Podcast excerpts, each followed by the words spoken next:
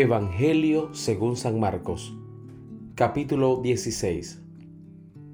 Pasado el sábado, María Magdalena, María, la madre de Santiago y Salomé compraron aromas para embalsamar el cuerpo. Y muy temprano, el primer día de la semana, llegaron al sepulcro apenas salido el sol. Se decían unas a otras, ¿quién nos quitará la piedra de la entrada del sepulcro? Pero cuando miraron, vieron que la piedra había sido retirada, a pesar de ser una piedra muy grande.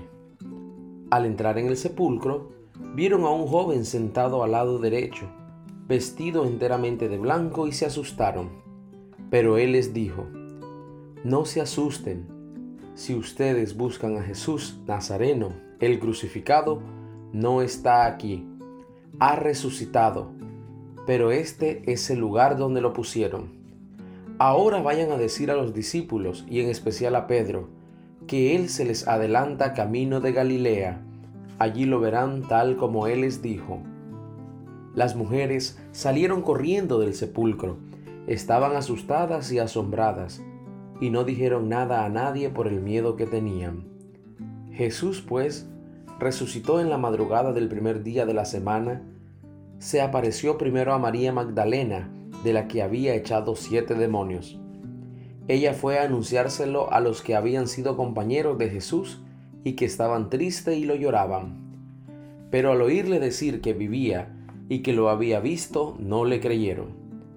Después, Jesús se apareció bajo otra figura a dos de ellos que se dirigían a un pueblito. Volvieron a contárselo a los demás, pero tampoco les creyeron. Por último se apareció a los once discípulos mientras comían y los reprendió por su falta de fe y por su dureza para creer a los que habían visto resucitado. Y les dijo, vayan por todo el mundo y anuncien la buena nueva a toda la creación. El que crea y se bautice se salvará. El que se niegue a creer se condenará. Estas señales acompañarán a los que crean en mi nombre echarán demonios, y hablarán nuevas lenguas.